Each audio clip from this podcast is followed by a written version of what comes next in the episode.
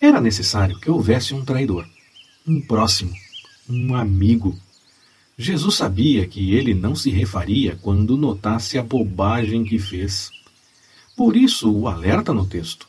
No fim, a traição vem de quem confiamos, não pensando em confiança espiritual, pois essa devemos depositar apenas no Senhor, sabendo que qualquer coisa que façamos, e muitas vezes devemos sim fazer, ainda assim não será nada sem o Senhor.